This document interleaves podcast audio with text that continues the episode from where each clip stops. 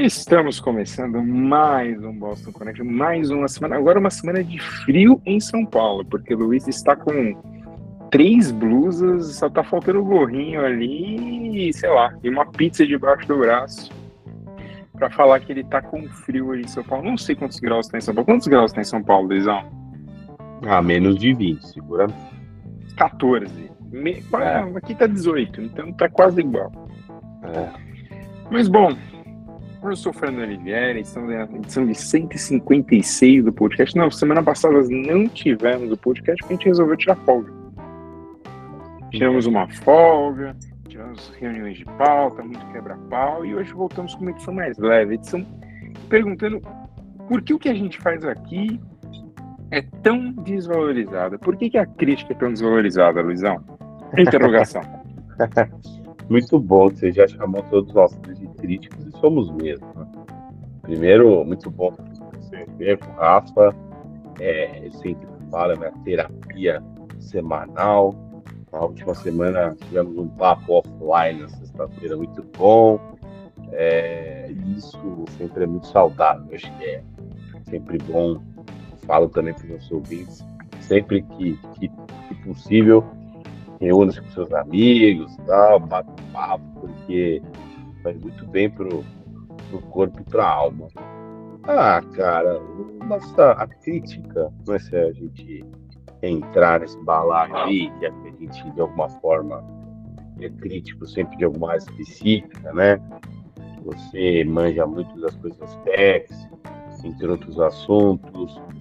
O Rafa manja pra caramba de é, gastronomia, música.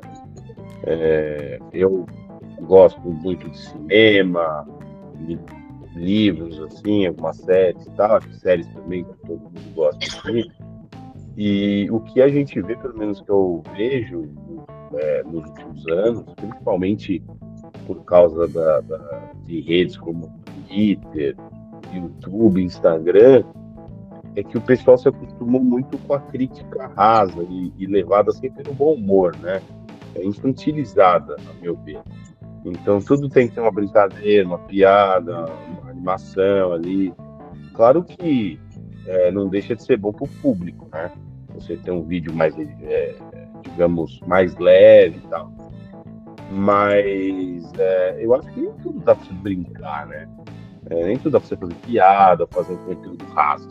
Eu acho que você precisa é, se aprofundar em, em, vários temas. Só que hoje o que dá retorno de, de grana, assim, é, são os omeletes da vida, né? Que é, criaram, criaram um padrão aí de crítica. Ó, críticas com nome isso aí, hein?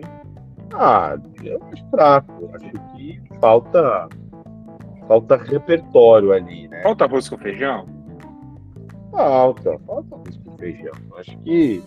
E aí, a minha grande crítica, acho que nisso o Rafa concorda muito, é, comigo é que esse pessoal de agora odeia os críticos, mas assim, só critica os críticos, né?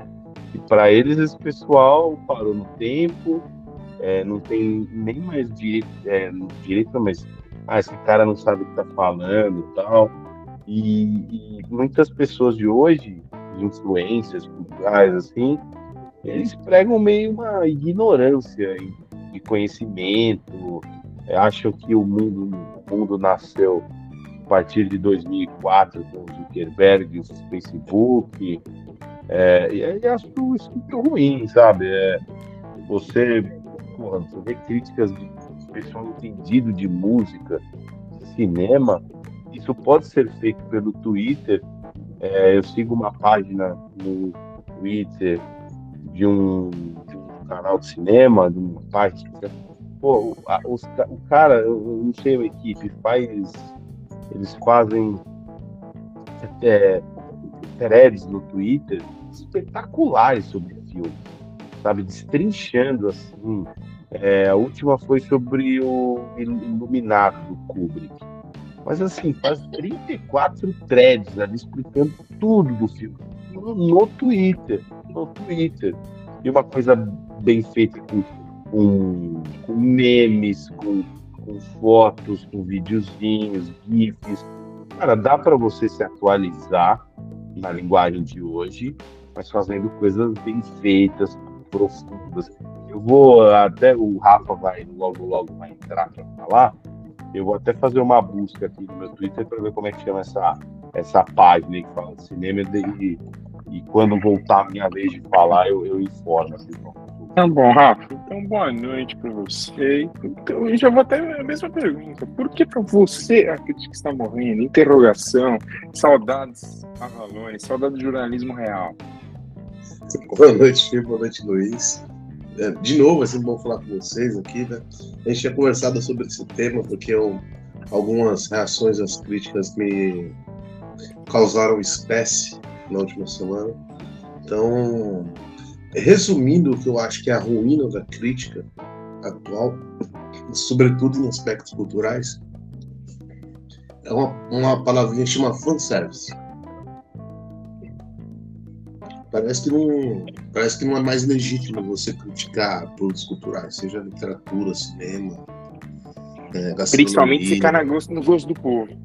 Teatro, assim. Se você não se você não se submete à lógica do fanservice, você é defenestrado. É, e isso tem muito a ver com a infantilização do público, né? que é um, o, o, Luiz falou de um exemplo bom de crítica é, que, que, é feita por meio da, das redes sociais, mas um aspecto que eu considero bastante nocivo das redes sociais, que é, que é esse, né? que é de ter um público cada vez mais mimado, um público que não busca reflexão através da crítica, o público busca validação do seu próprio gosto. Esse é o problema. Você lê uma, uma crítica que de repente espinafra um, um diretor de cinema que você gosta, você toma isso como um insulto pessoal. Então você vai lá e ataca pessoalmente o crítico. Você não se dispõe a pensar. E isso tem muito a ver com a, a, a, não só com a crítica cultural, mas com a, com a dinâmica das redes sociais. As pessoas buscam validação de qualquer maneira e, e, e quando são contrariadas, elas esperneiam. Esperneiam de um modo bem tosco. Assim. É... Só um segundo. Não, mas o, eu acho que aproveitando o que ela falou, eu, e o Luizão falou, cara, acho que o grande problema, muitas vezes, é que, por exemplo, você precisa assistir, sei lá, sai um filme é, da Marvel, por exemplo. Cara, se você já não comentar é, em cinco minutos no Twitter, assim terminou a pré-estreia, já tem que comentar, eu acho que parece que a galera perde alguma coisa. E, e cara, e aí literalmente vira, vira um caos, entendeu? E você tem que achar, tipo, o novo Citizen Kane, filme, né? É, é, é revolucionário na linguagem, na atuação, mas se você não achar isso, é, você não sabe nada de cinema. Só para completar, eu achei, chama, a página chama All the Right Movies. No Twitter tá AT Right Movies, é uma página fantástica. Então, e, e, eu acho que uma coisa que é importante né, nesse ponto aí também é isso. Cara, é, às vezes você não tem tempo de conversar com alguém que, tipo, acompanha tanto quanto você, porque normalmente essa galera vive no, no mesmo planeta, né? Pra poder falar, pô, isso aqui é legal, isso aqui é ruim, isso aqui é bom.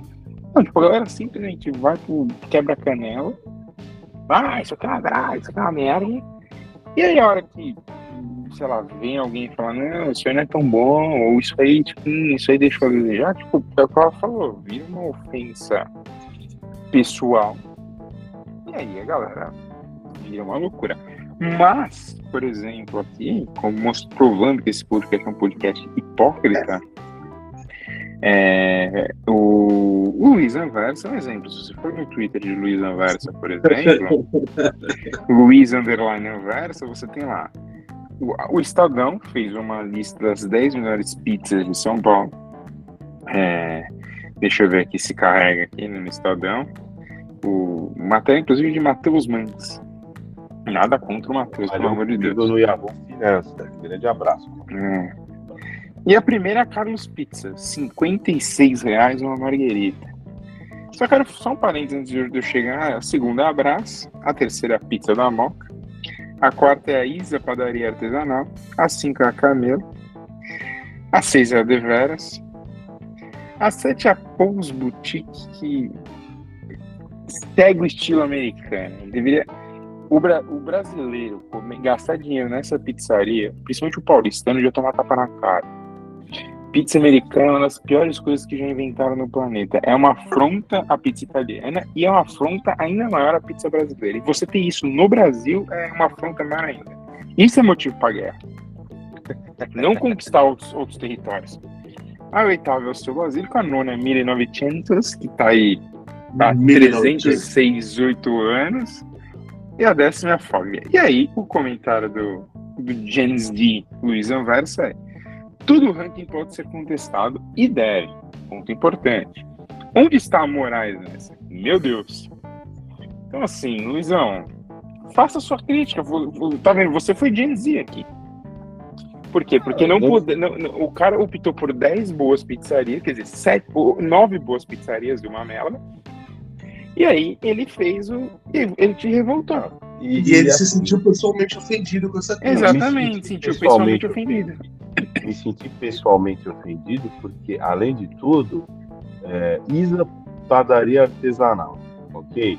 É, é que assim, é inegável também, isso, isso não dá pra gente esconder. A crítica gastronômica de São Paulo, óbvio que eu entendo o ponto, porque os melhores restaurantes estão nesse eixo, é, zona, zona oeste, partes da zona sul, centro. Entendo, entendo. Tirando alguns lampejos da zona norte, pouquíssimas coisas da zona leste, é, a crítica ignora. Isso é inegável. É inegável. Então há um bairrismo aí, há um bairrismo. É, você está falando, inclusive, com o criador do termo Baixo Augusto, então cuidado. Exatamente. Há um bairrismo aí que tudo bem, é do jogo, cada um puxa pro seu lado, não tem problema.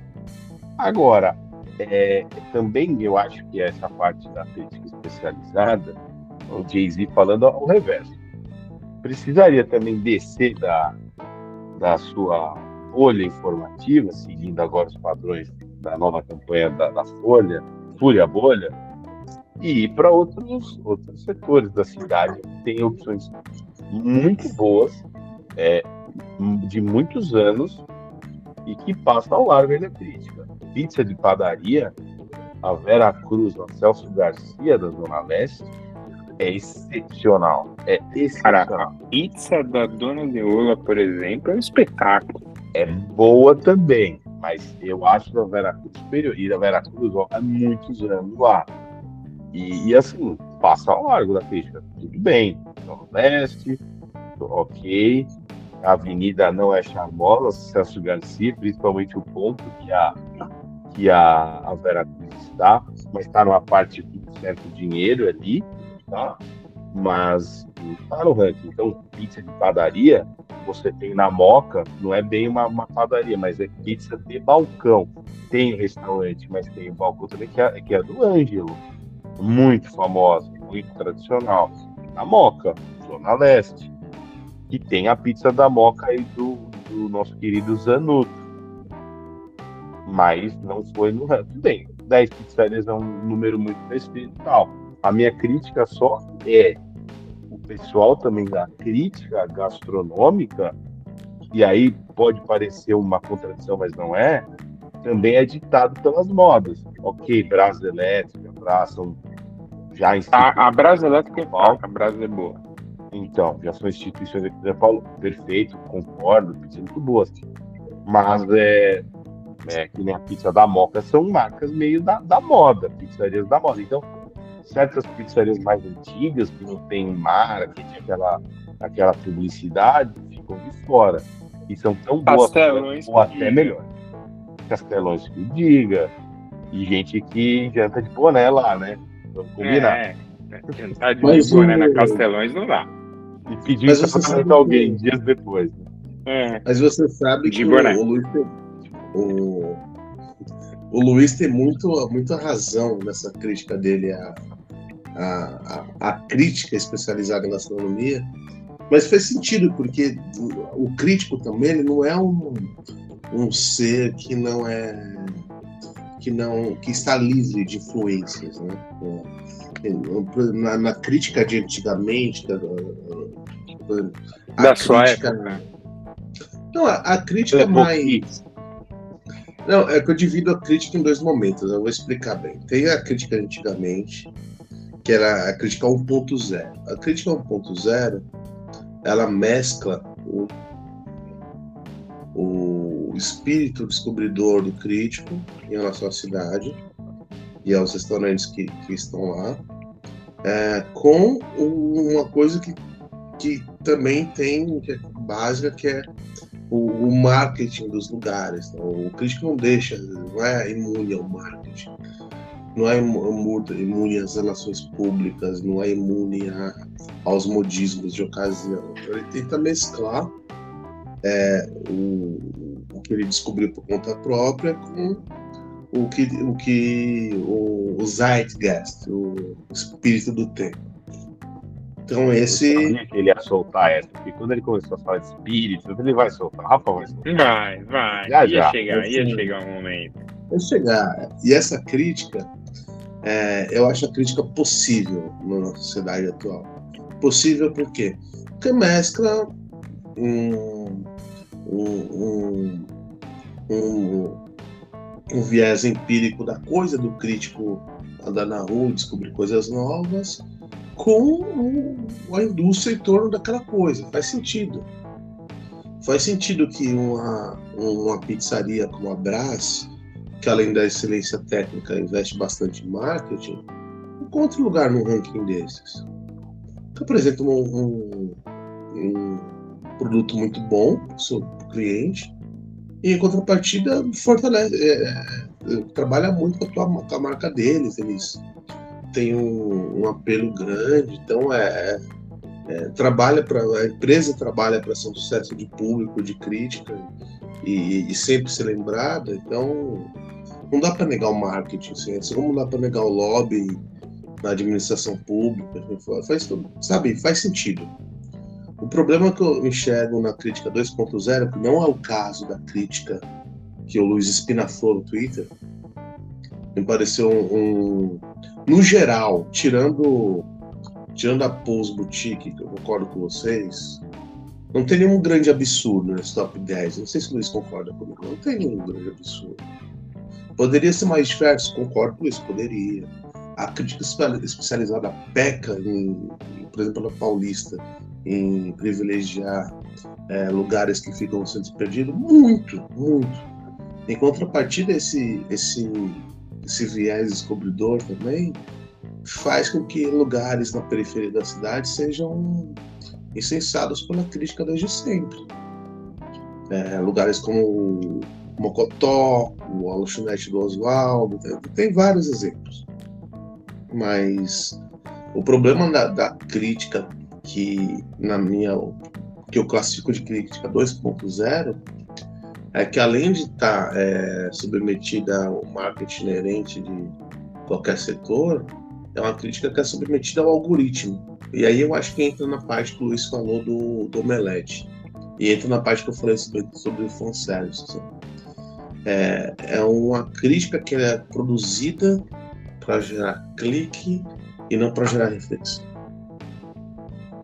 Então você coloca duas camadas de interesse no trabalho do crítico e aí o resultado são essas críticas pobres, essas críticas é, que alimentam o público, de novo, reitero, infantilizado, boboquinha, chiliquento, que não aceita ser contrariado, que, como o Luiz disse, parece que o mundo foi inventado em 2004, assim, parece que a Marvel inventou o cinema, parece que a, a lógica é, da, da, do cinema tem que ser sempre essa do mocinho bandido e, e tem uma, um outro aspecto sociológico também que é essa glamorização do que é ser nerd, né? que ah, eu sou nerd, como se o nerd fosse uma pessoa inteligente, fosse uma pessoa, sabe, iluminada e, e, e etc.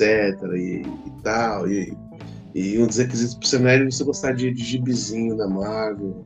É, hum, sabe, ler maquiável para quê, sabe? Se você pode ler o Almanac do Superman. Então, sabe?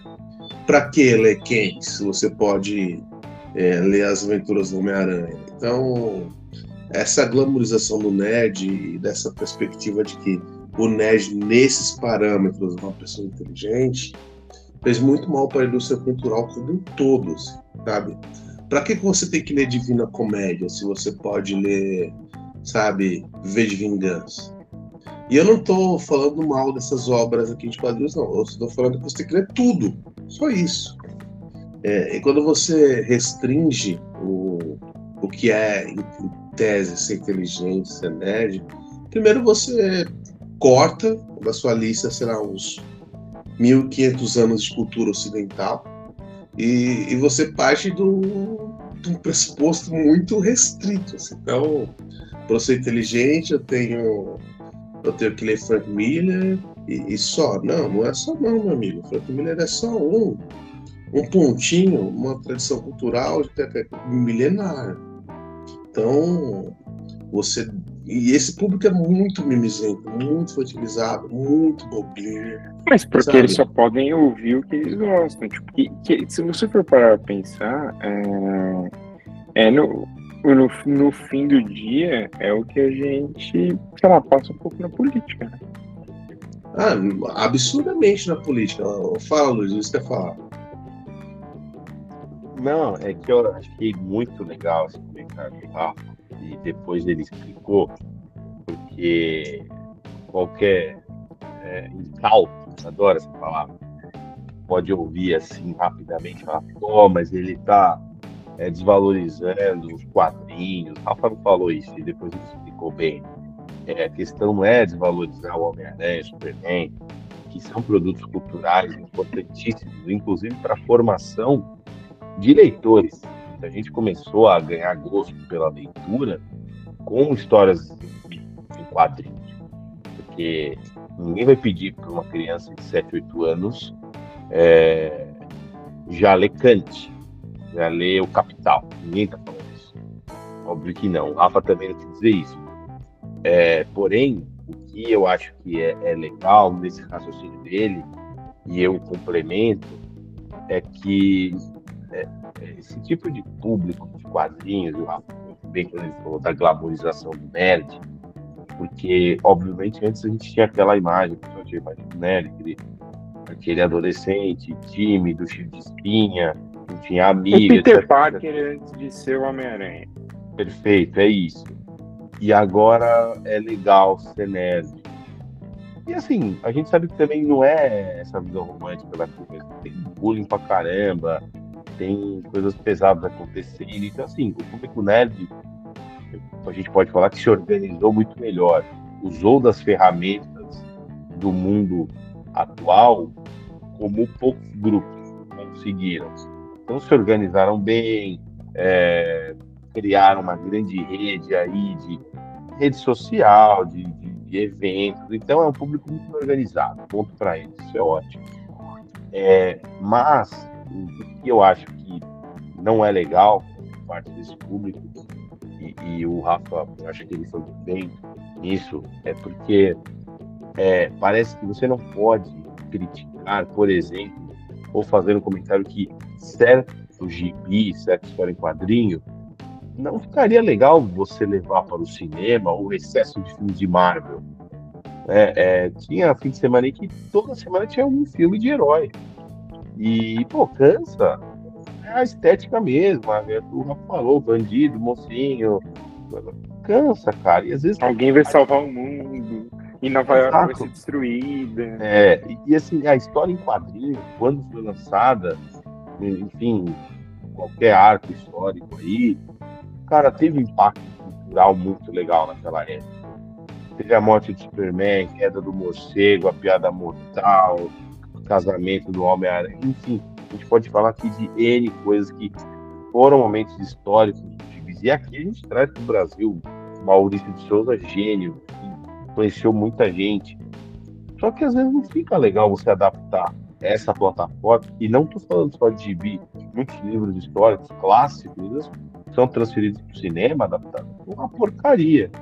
E, e, o pessoal critica, e tudo bem. E até mesmo a crítica de cinema fala, pô, é um livro muito difícil de se adaptar. Então não ia ficar bom. Só que esse público do quadrinho, do nerd, muitos não, não permitem isso. Então, não, adaptou e ficou ótimo, e você não sabe o que você está falando, não sei o que lá. E, e às vezes eu, eu sinto que desvaloriza até a arte original, que é o quadrinho que foi escrito lá, porque é uma arte que eu vou ver, tem um roteiro legal, umas histórias legais, os desenhos impecáveis. Então, assim, no, na minha opinião, esse próprio público vai contra a obra original, que para mim é muito mais importante do que uma adaptação de cinema. Óbvio uma adaptação de cinema é, é bilhões a mais, é, aquece o mercado, etc. Vende boneco, camiseta, etc, etc, etc. Sabe. Mas eu acho que essa, esse lado desse público, para mim, é muito ruim, porque não permite contraditório, não permite a crítica. E, e o que o Rafa falou, eu acho que resume bem. O mundo não se resume a Batman, Superman, Homem-Aranha. Você tem outras coisas. Tudo bem você ficar, você ler isso. Muitas pessoas adultas leem. Eu tenho uma coleção de. Não leio mais, mas tenho uma coleção de bis aqui. Espero que meu filho goste daqui um tempo e leia. É, mas você também precisa caminhar para outras coisas, leituras que também formem é, o seu é, o seu gosto, o seu gosto literário, até sua, é, o seu intelecto, digamos assim. Né? Então, você precisa amadurecer. Uma hora você tem que parar de se vestir como Casa Grande, né? Não, tem um. é, tem isso de... aí, né? Saber parar. Tem uma, tem uma coisa que é importante ressaltar, que é. Isso faz parte do, desse processo que o Luiz falou muito bem, que é rompa a bolha. Ele brincou com do marketing da Folha, né? As bolhas propiciam isso, assim, né? quando você está numa bolha, você age primeiro. As bolhas propiciam um processo de radicalização. Essa é e, e quando você está nesse processo de radicalização, você não pode se contrariar, porque parece que qualquer opinião contrária invalida o que, não o que você pensa, mas o que você é. Isso é um problemaço, porque eu acredito que um aspecto positivo dessas bolhas é da autovalorização das pessoas, de, de, de, de combaterem o, bullying que elas sofrem, por exemplo, os dos nerds, né, elas sofrem bullying, sofrem mesmo. Eu acho muito legal que as pessoas se juntem para ser quem elas são, isso é muito bacana, é, isso é louvável. O, o que não é louvável é o radicalismo. Por que, que não é louvável o radicalismo? Porque a gente parte do pressuposto de que, por exemplo, a, a crítica a crítica é algo negativo. Não, a crítica é uma oportunidade para reflexão. A crítica pode te abrir vários mundos diferentes. A crítica pode te apresentar. É uma interpretação diferente, de repente, do próprio filme. Sim, que é um exemplo clássico. Eu critiquei esse maniqueísmo exacerbado que as pessoas falam, falam fazem hoje de mocinho bandido, né? Que, ah, porque é o bem contra o mal, assim. Com um pouco de paciência, um pouco de, de, de olhar o contexto todo, o leitor vai perceber, seja de quadrinhos de literatura, que essa dinâmica de mocinho bandido, esse maniqueísmo do bem contra o mal, talvez seja uma das coisas talvez seja quase tão velha quanto a escrita. Se você olhar lá para trás, você vai perceber que, que tinha um Adão e a Eva, e a serpente era, era, era não era, eram os mocinhos, a serpente era, era o mal da, da história. Então, é, esse, esse maniqueísmo, esse contraste do bem contra o mal, não é um elemento narrativo que é exclusivo das histórias em quadrinhos. Elas, usam isso de uma maneira exacerbada, até por conta de alguns aspectos é, estéticos e, e narrativos do, meio, Mas é o que tem aí, sabe? Tem algumas figuras é, exploradas pela arte no decorrer da história da humanidade que são muito repetidas.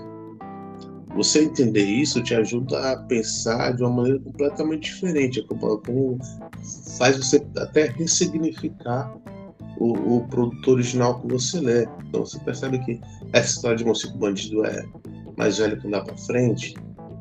Você consegue enxergar alguns aspectos positivos, algumas inovações, algum efeito estético ali que o autor quis dar, que você na sua bolha você não consegue. Outra, outra figura alegórica que é clássica do mundo desde sempre, vingança. Se você pega o Conde de, de Monte Cristo do Alexandre Dumas, você vai perceber que, que a vingança ali, e talvez e essa, esse exemplo não é por acaso, porque eu acho obra-prima da vingança. Eu adoro o Conde de Monte Cristo. É um dos meus livros preferidos. Vai perceber que, que o autor trabalha com o elemento clássico da natureza humana, que é se vingar de quem te fez mal, de maneira magistral sabe? Quem seria o Conde de Monte Cristo dos quadrinhos? Seria um justiceiro. Então, fica o convite para você romper essa bolha. Em cultura é muito bom romper bolha. É muito bom você ser aberto, sabe?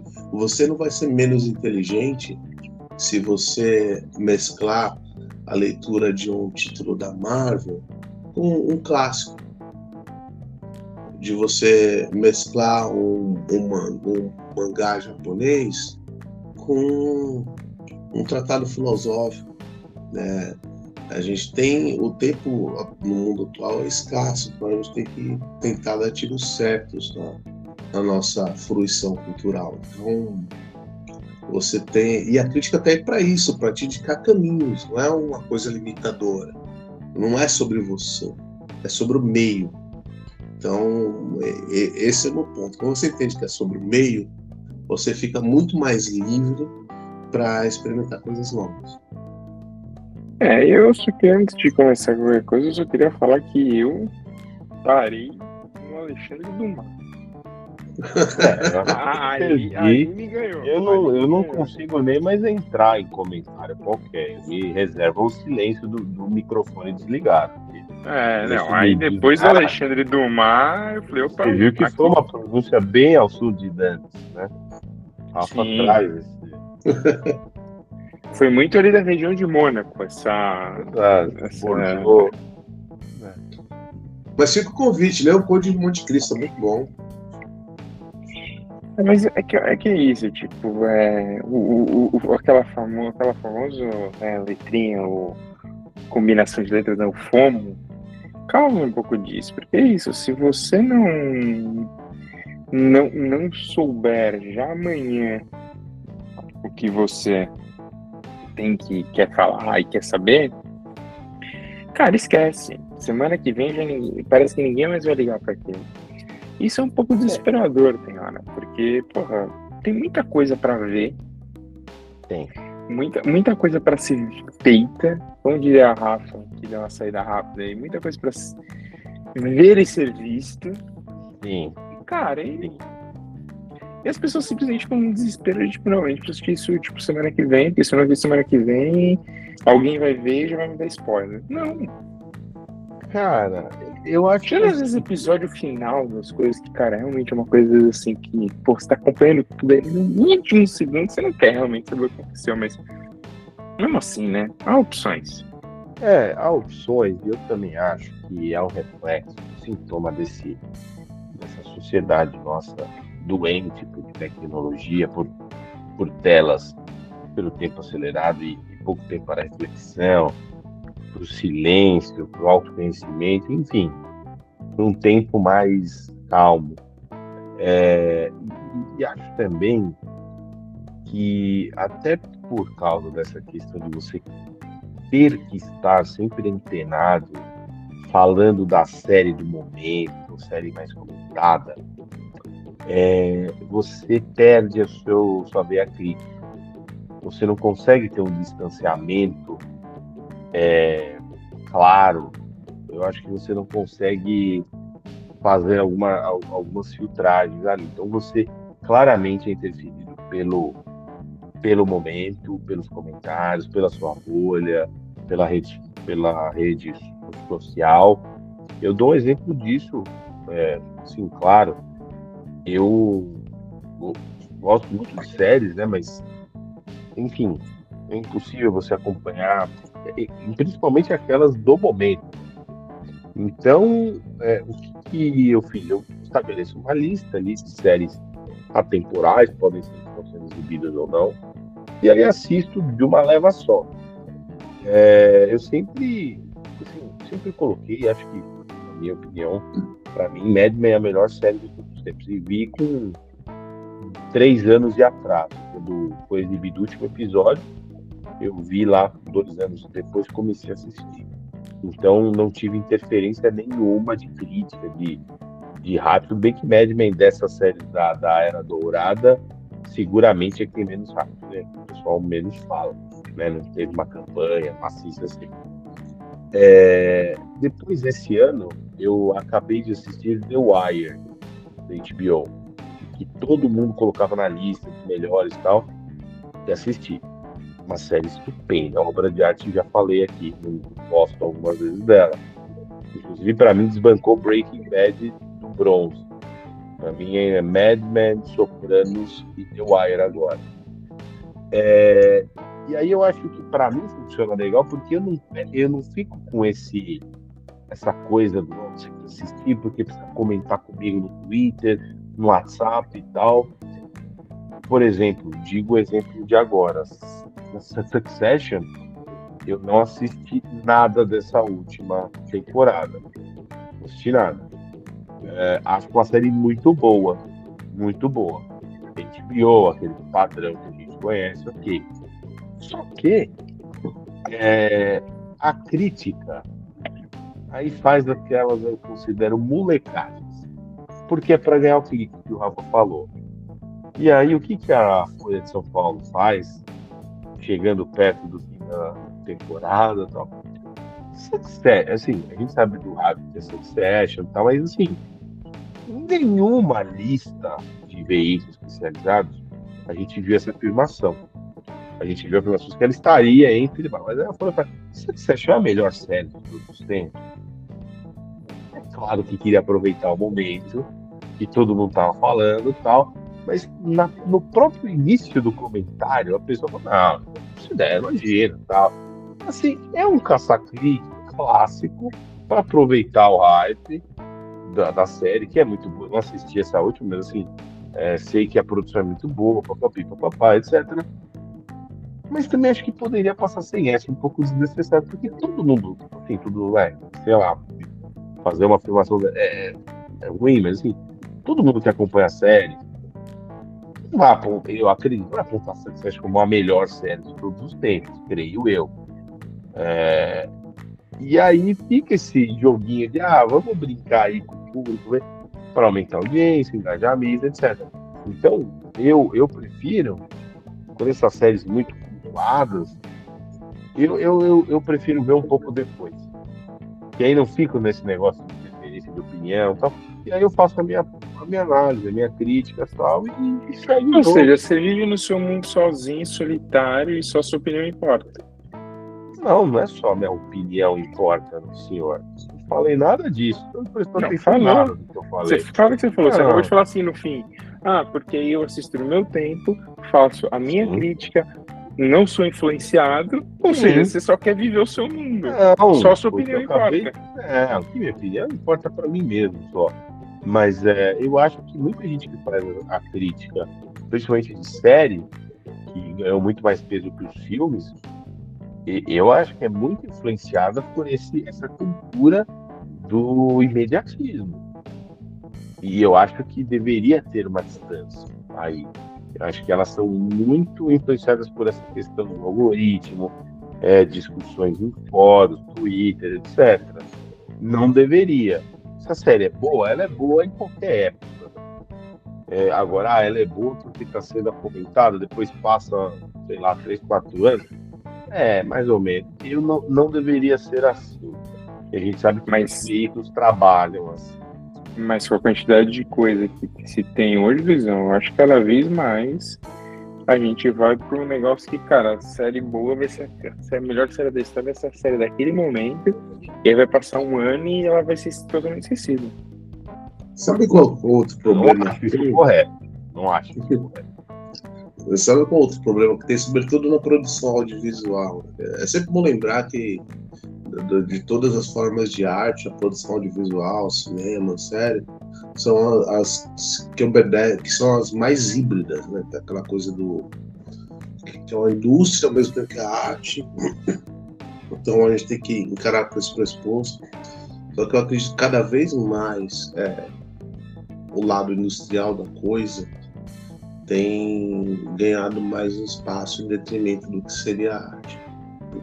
E isso tem, além da submissão algorítmica que a gente estava conversando, tem um outro aspecto também, que é um aspecto comportamental.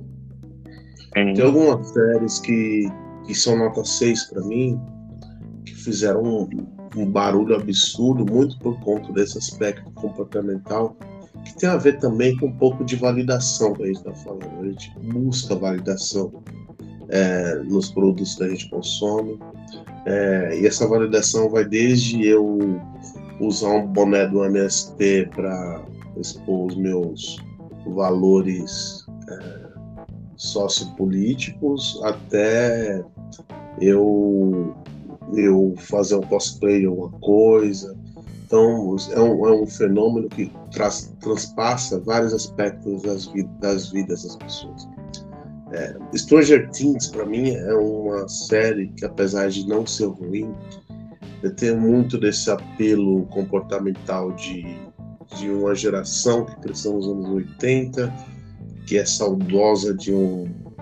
talvez um dos momentos mais gostosos da vida das pessoas, que é a infância, e, e que buscou validação em torno disso. Então, você vê a série não só pelo enredo, vê a série para ver o Walkman, vi a série para ver o Bonezinho, toda a, a, ambientação muito bem feita pela Netflix da, da coisa toda.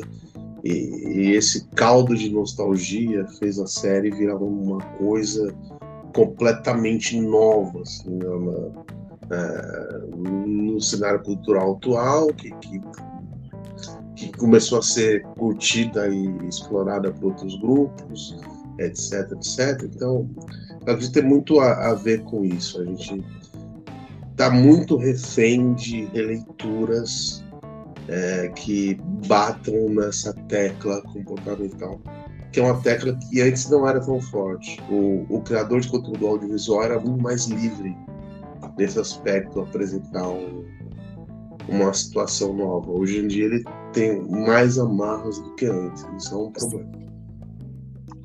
Cara, mas Stranger Things, o Luizão fica incomodado, né? Porque ele já tá ali, já tá, ó, se coçando ali, puto.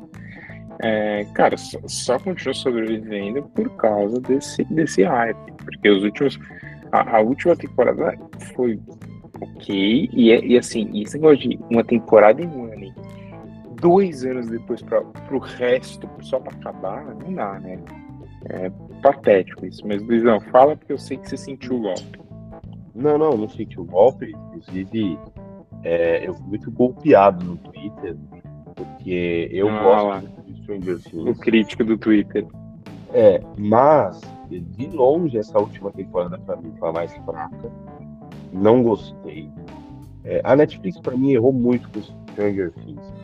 Porque, é, é, assim, errou, mas obviamente para eles é um erro totalmente justificável, é um erro de bilhões porque essa série, do jeito que ela foi concebida, é, se vocês pararem para reassistir a, a temporada inicial, ela é praticamente perfeita. Ela abre e fecha o arco assim, poderia ser encerrada naquela primeira. Seria, se você for analisar até séries que tiveram uma temporada, Stranger Things, se você for analisar, é uma das melhores séries de todos os tempos. Do jeito que foi narrada a coisa, do jeito que foi feita, se acabasse com aqueles 10 episódios, seria uma série quase perfeita. Porque, como o Rafa falou, é muito bem produzida, muito bem ambientada, o elenco foi bem escolhido, enfim, tudo casou perfeitamente. Só que, claro, a ambição, a Netflix viu aquele oceano de sucesso que foi que não esperava, que não esperava, né? Foi um, um projeto que eles jogaram lá. Tudo bem, fizeram o contrato para cinco, é, é, cinco anos tal. Não esperava esse sucesso, mas ah, quem é que sabe, né? E veio um sucesso muito maior. É, e a trama ao longo da, da série, para mim, foi ficando meio arrastada, enrolada. Ah, claro, com mais dinheiro, é muito claro ver como as temporadas vão evoluindo no sentido de direção de arte, produção, efeitos especiais. É claro que o dinheiro que a Netflix foi colocando na série, porque é uma série que vendeu muito bem. E o Rafa falou, e, e vende muito fácil o produto do Stranger Things, é muito fácil você vender. É um apelo muito fácil. Então, claro, do ponto de vista da Netflix, fez todo sentido. Ela vai acabar a série o ano que vem, provavelmente. Mas, é, artisticamente falando, para mim foi decaindo muito, muito. Então, essa última temporada eu achei fraquíssima. Tanto é que eu fiz um programa no finado Yahoo de destino. E, e, lá no Twitter o pessoal me malhou, assim, me calhou. Falou, como? Você não gostou? Você não sabe de nada, pelo amor de Deus, é a melhor temporada. E não sei o que. Ela falou, assim, eu apontei vários buracos que aconteceram nessa última. E que buracos feios de roteiro, que não casavam com o que foi dito lá atrás, sabe? Mas é o que a gente está falando desde o começo desse nosso episódio. As críticas ferozes da bolha. Stranger Things formou fãs muito raivosos. Eu gosto muito da série, tenho itens da série, inclusive, na minha casa, mas assim, nem de longe não sou raivoso. Gosto da série, mas assim. Será que não é mesmo? Não sou, não sou, você sabe. Sou, sou raivoso de Mad Men, isso sim. Mas de Stranger Things, não. Porque a última temporada eu achei fraca. Fraca, assim. Eles quiseram mudar o o teor da coisa, até concordo, dar uma coisa mais adulta, de horror, terror, ok. Mas para mim erraram, erraram a mão. Mas tudo bem, segue o jogo, vamos ver o que vem, o que vem por aí. É, Rafa, mais um comentário, mais alguma coisa, ou já pode ir pro destaque final? Vamos pro destaque final. Então, destaque final, Rafael. O destaque final vai ser uma coisa que eu li outro dia, que não tem nada a ver com uma bolha, é, que eu, é um, um, livro que eu gosto muito. Eu reli, na verdade. Eu, o bom Alexandre do Mar? Não, não é. Não é. Também.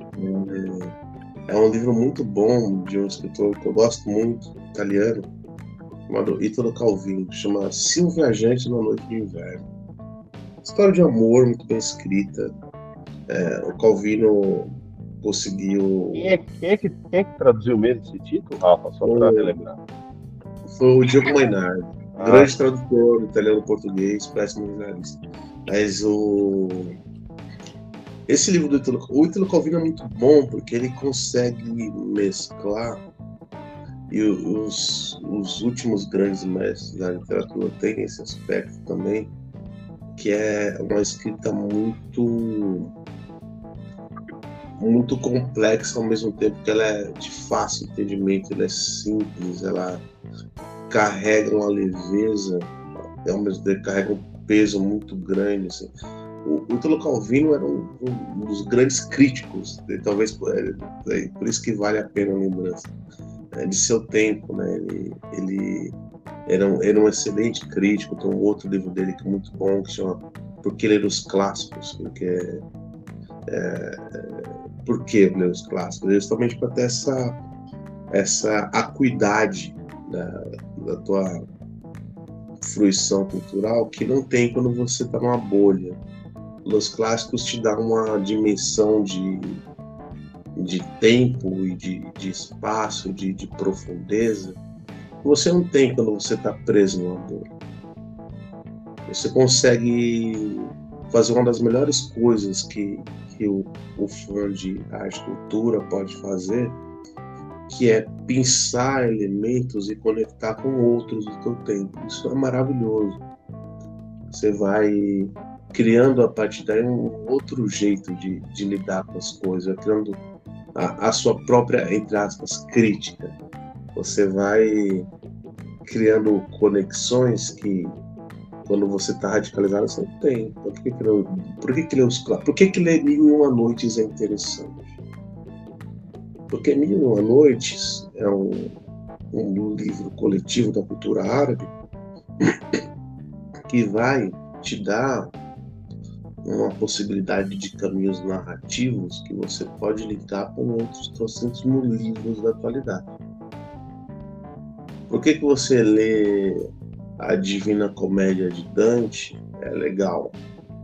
É legal que você vai ter, primeiro, a descrição mais primorosa do inferno, que já foi feito por um homem desde que o mundo é mundo. E segundo, que você vai conseguir, sabe, pegar alguns elementos de outras trocentas mil obras que beberam daquela mesma fonte. Então, quando você lê Sandman e, e, e acha que aquilo é o máximo, e é muito legal mesmo. Se você ler Divina Comédia, você vai perceber vários elementos ali de, de, de, de inferno, de, de outros mundos. Então, é interessante né? os clássicos é disso. Não é por acaso que chamam clássicos. Então, fica a dica. Leiam Silvia Gente numa Noite de Inverno, é um livro maravilhoso. É muito bacana sobre amor e os clássicos. Luiz Alves, o seu destaque final.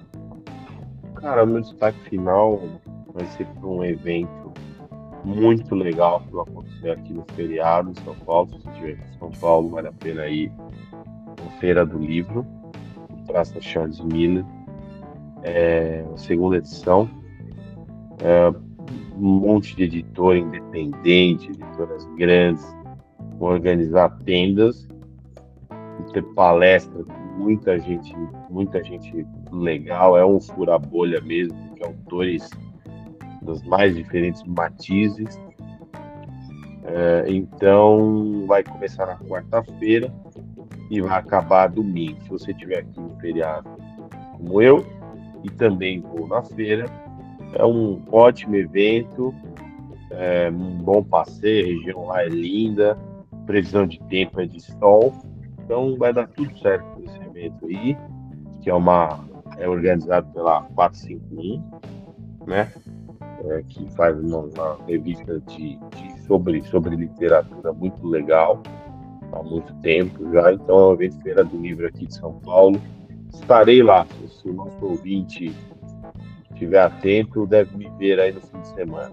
Ou mais um. Luiz, Luiz vai entregar QR Codes no nosso podcast. É. É isso. Um grande abraço e até a semana que vem.